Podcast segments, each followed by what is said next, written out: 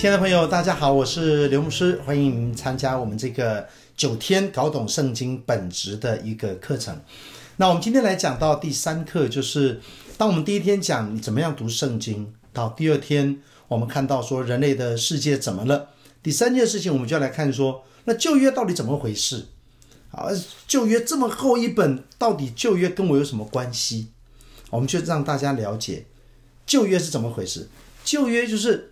你在人类一开始被创造，一直到创世纪十一章，短短的十章里面，我们就已经发生这么多的事情了。所以到后来，上帝就开始拣选了亚伯拉罕。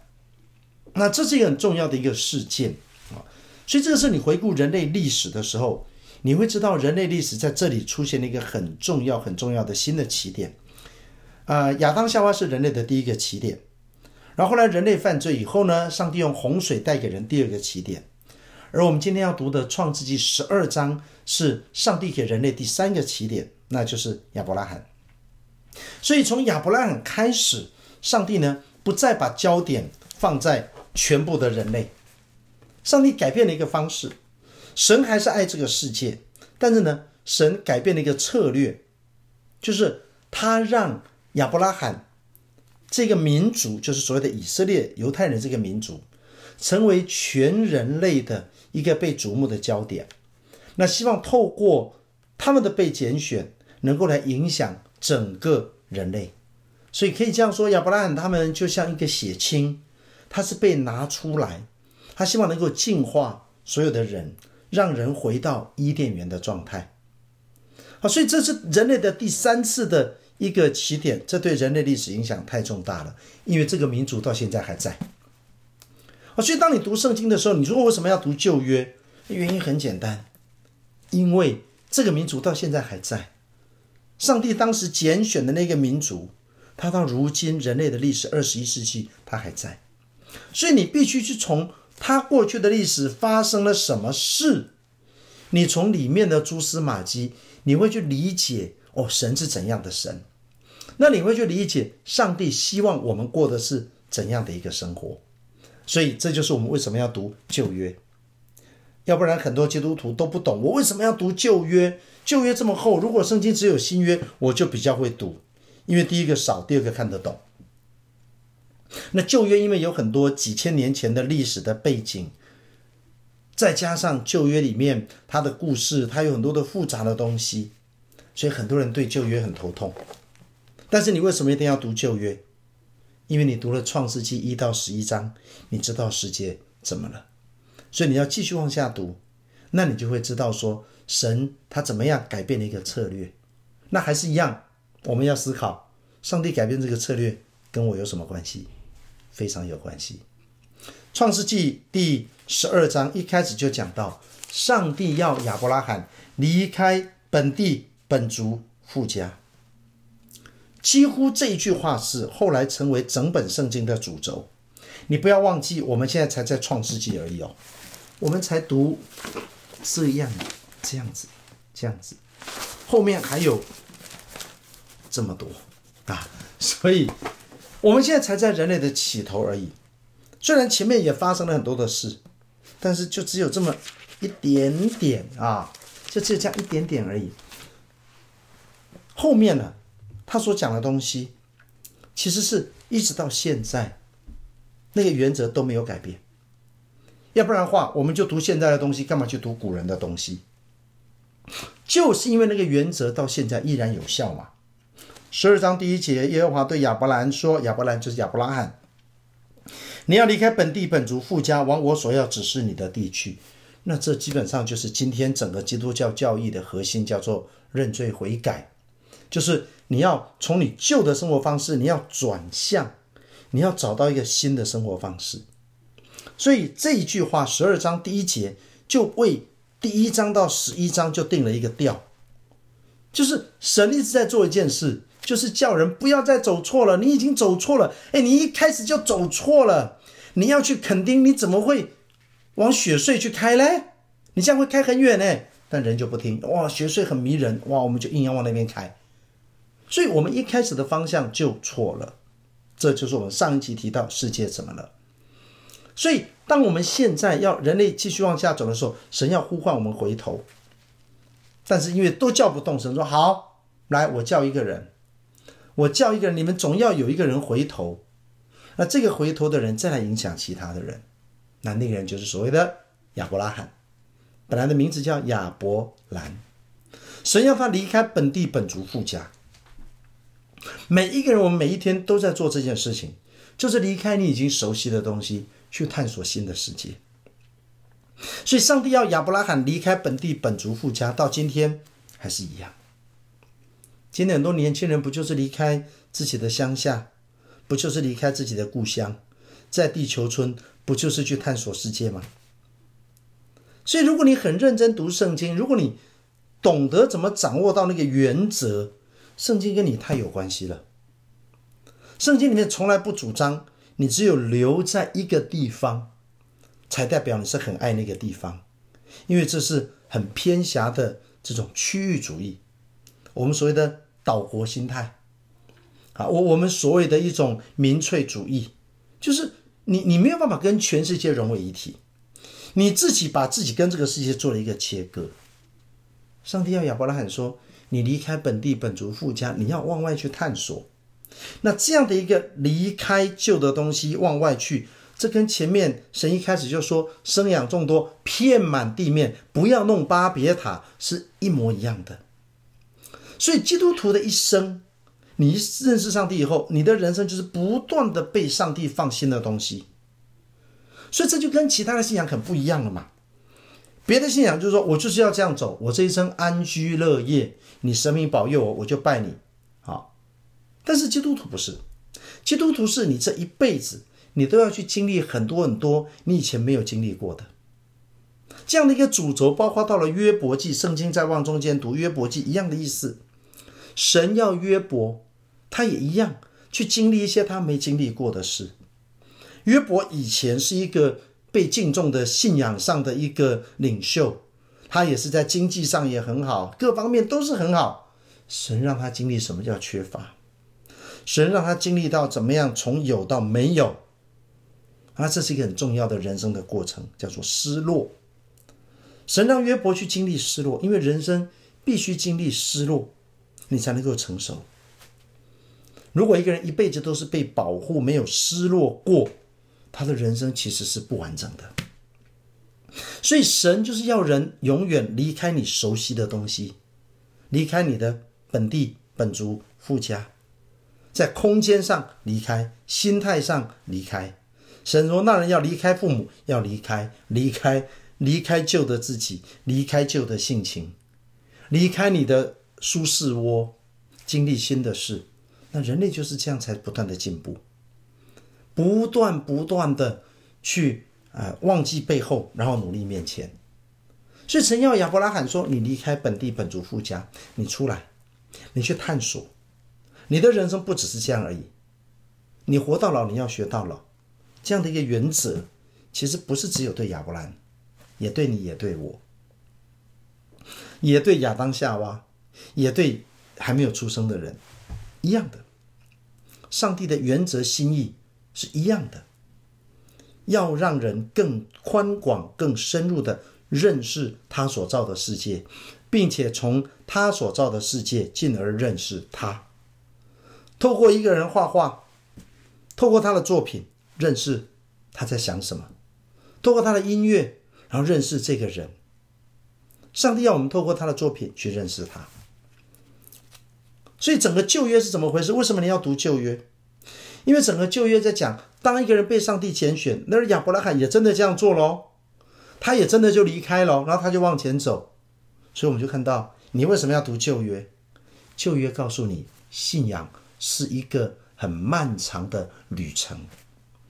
信仰不是我今天啊，我不再信我本来的教，我来信你的教，我受洗，OK，game over。啊，完全不是。信仰是一个漫长的旅程。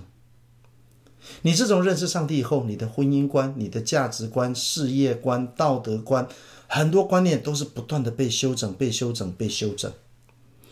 因为在你还没有认识上帝以前。你所拥有的都是从我们的社会文化，就像过去我们的背景是皇帝的制度几千年，所以你你的脑袋都是皇帝的想法，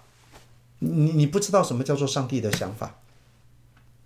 所以我在读读篇文章，我觉得很有意思。那篇文章在针对台湾的朋友讲一个问题，就是说，台湾因为被国民党统治太久了，所以呢，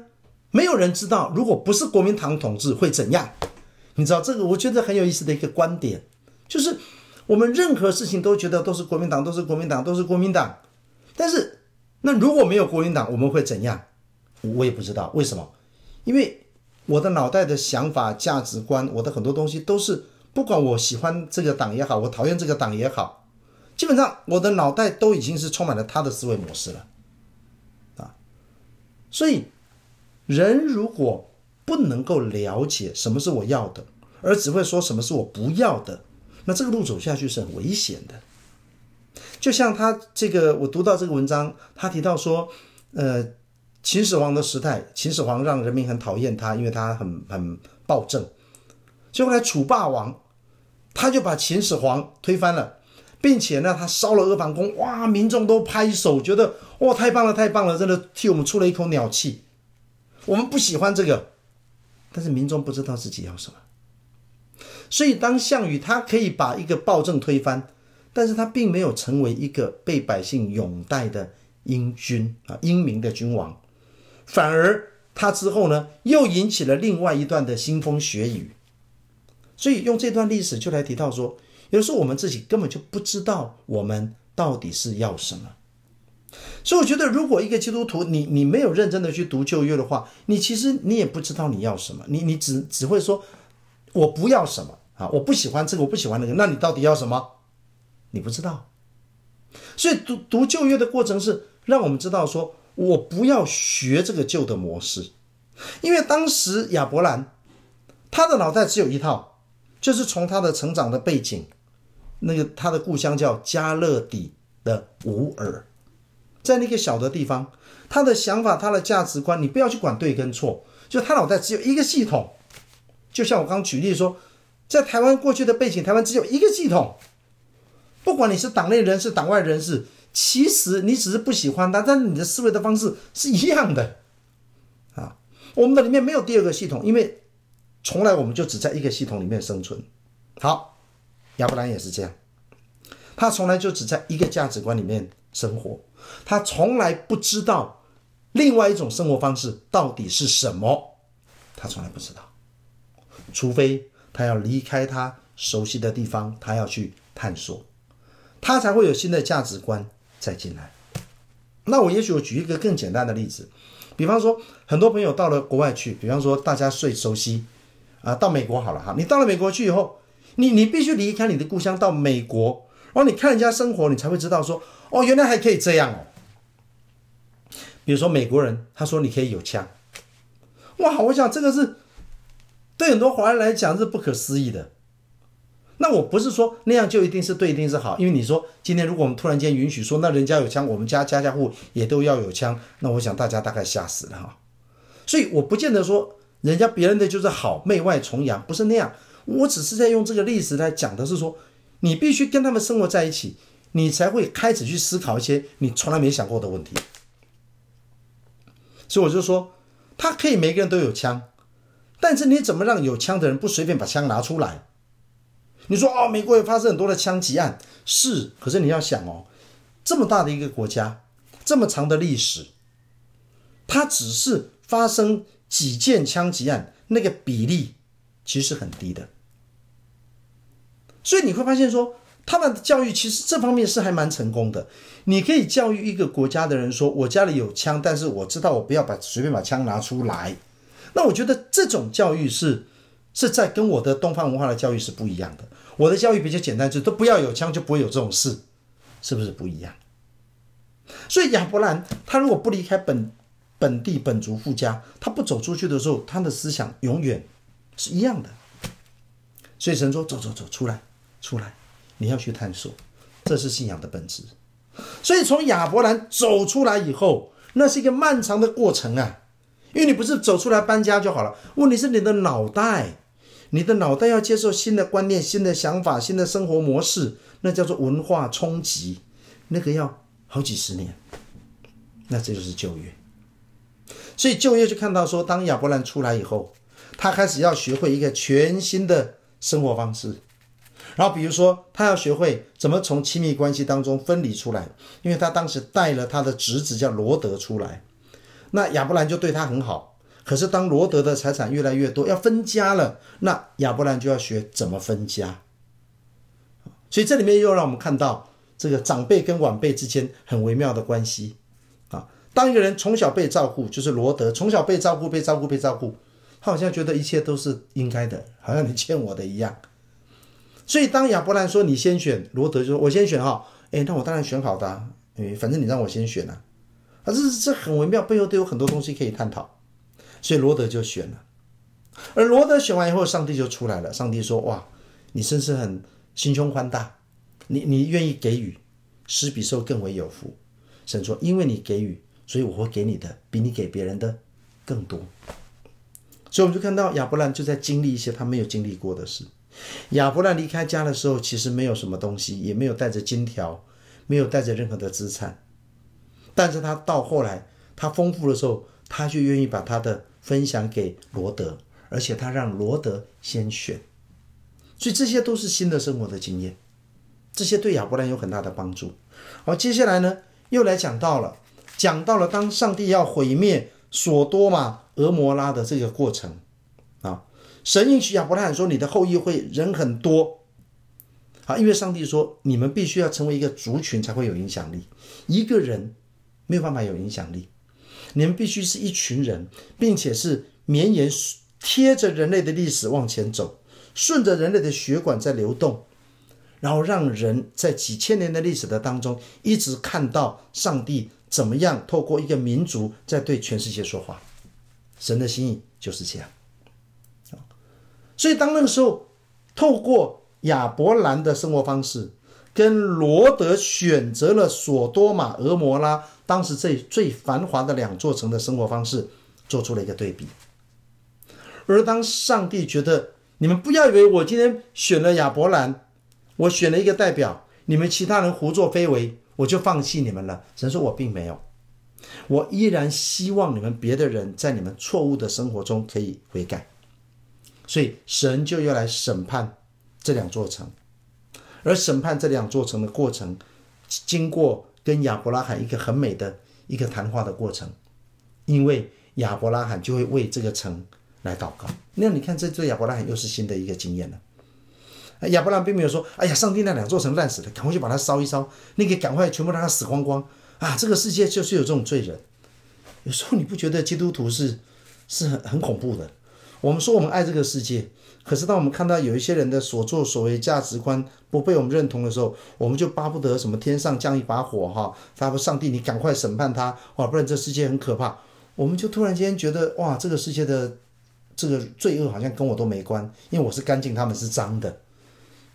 这基本上就是基督徒在过去的历史当中给人家看到的我们的软弱。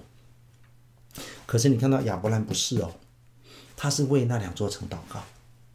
所以他人不住在那个里面，他也不跟他们同流合污，但是他不讨厌他们，啊，这个是一个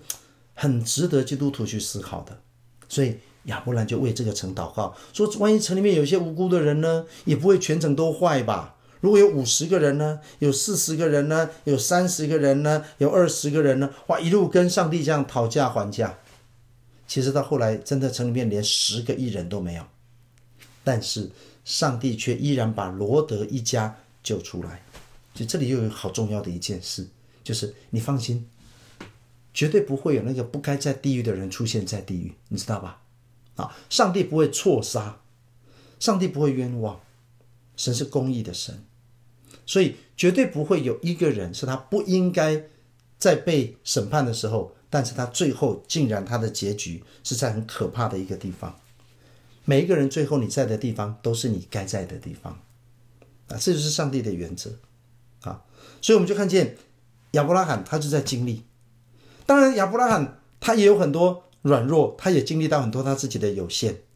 比如说在婚姻上，啊，亚伯拉罕他不算是一个什么男子汉大丈夫，因为太太长得很漂亮，别人要来抢的时候，他也不敢挺身而出，啊，所以你就看到圣经是把一个人不会去美化的，你有什么软弱，他也写出来，因为这才是真实的人啊。然后最重要的事情是，当他要有儿子的时候，上帝跟他说：“你的后裔要很多。”那亚伯拉罕就想：“哇，后裔要很多，可是我这么老了，怎么办？”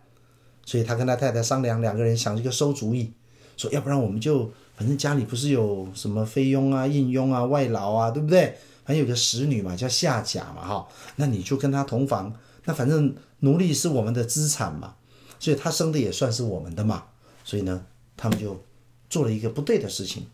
那就是他们透过他的使女生了以实玛利，就是生了一个家里面生了一个第一个长子。”可是这个长子却不是真正在一个正规的婚姻关系当中所产生的，所以上帝不承认啊，所以神就说：“你要等啊，你要等，因为你是被拣选出来给全世界看的，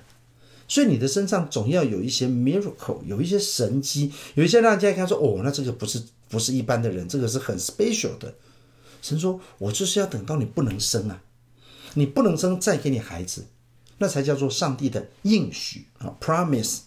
就是那是上帝做的，那不是你做的嘛。所以是等到亚伯拉罕的太太叫撒莱，好，后来又改名叫撒拉，是等到他不能够生，神才让他生，表明说生命是神给的，不是男欢女爱来的。那这样的一个做法，当耶稣要来到世界上的时候，再来一次，那就是施洗约翰。施洗约翰他的父母亲不能生育。神说没有关系，就是要从不能生的人身上生出来，才表明这个人他是上帝拣选有特别使命的，所以亚伯拉罕他一生就在经历很多这种事情，所以你就自己再去读，读到他怎么样娶太太啊，怎么样为他的儿子娶太太，然后他怎么样把他的儿子献上，这整个的过程，然后你在你继续往下再读读读，你就会读到，读到后来这个民族。他们怎么样为了生存，而他们去投靠了埃及，然后接下来出埃及记就是他们在埃及又过得很累，好像他们就忘记他们是被拣选的人。他们整个以色列人一开始这个民族的起源是要对世界证明神爱世人，但是他们失落了，所以到了埃及了以后，他们就变成是一般的老百姓，反正就跟大家生活在一起。人家说你是什么人？以色列人，以色列人真没有什么特别的感觉，所以他们那个一开始的那个血亲的功能不见了，一开始被拣选出来给众人做榜样那个东西不见了，所以这是整本旧约。那整本旧约，你去读他们的故事，一段段往下读，每一段故事跟我们都有关系，因为那个都在讲我们的人性，都在讲我们这些基督徒。所以基督徒，我们称为我们是真正的以色列人，所以不是血缘上 DNA 的，而是说，在一种以色列人被上帝拣选的特质上，我们今天基督徒也被上帝拣选出来，来服侍全世界的。所以基督徒要谦卑，而且基督徒不能够失去你被拣选的一开始的那个起初被拣选的那个使命感。所以，如果当基督徒说，我只是礼拜天去做礼拜，我跟你们都一样啊，我的想法、做法、生活方式跟你们都一样啊，那我们的存在已经没有意义了。所以，现在知道基督徒为什么要读旧约吗？你必须读旧约，因为你读旧约的时候，你就是在读你自己的故事，因为我们也是这样走过来的。反而新约只是教导我们怎么当一个基督徒而已，但旧约却是很真实的把我们当基督徒的心路历程，跟高低起伏，都透过以色列人像镜子一样，都照耀出来了。所以，这就是为什么基督徒要读旧约啊！所以你必须了解这样的观念，你读了之后才会觉得，我读圣经是为了我现在的生命读的，不是为了我要去研究圣经而读的，这是很不一样的。所以旧约跟你有没有关系？太有关系了。每一个旧约的人物。都是你我某一个性格、某一个特质的一种写照跟放大，所以知道什么读圣经，知道圣经的本质，你自然就会产生读经的胃口。明天见。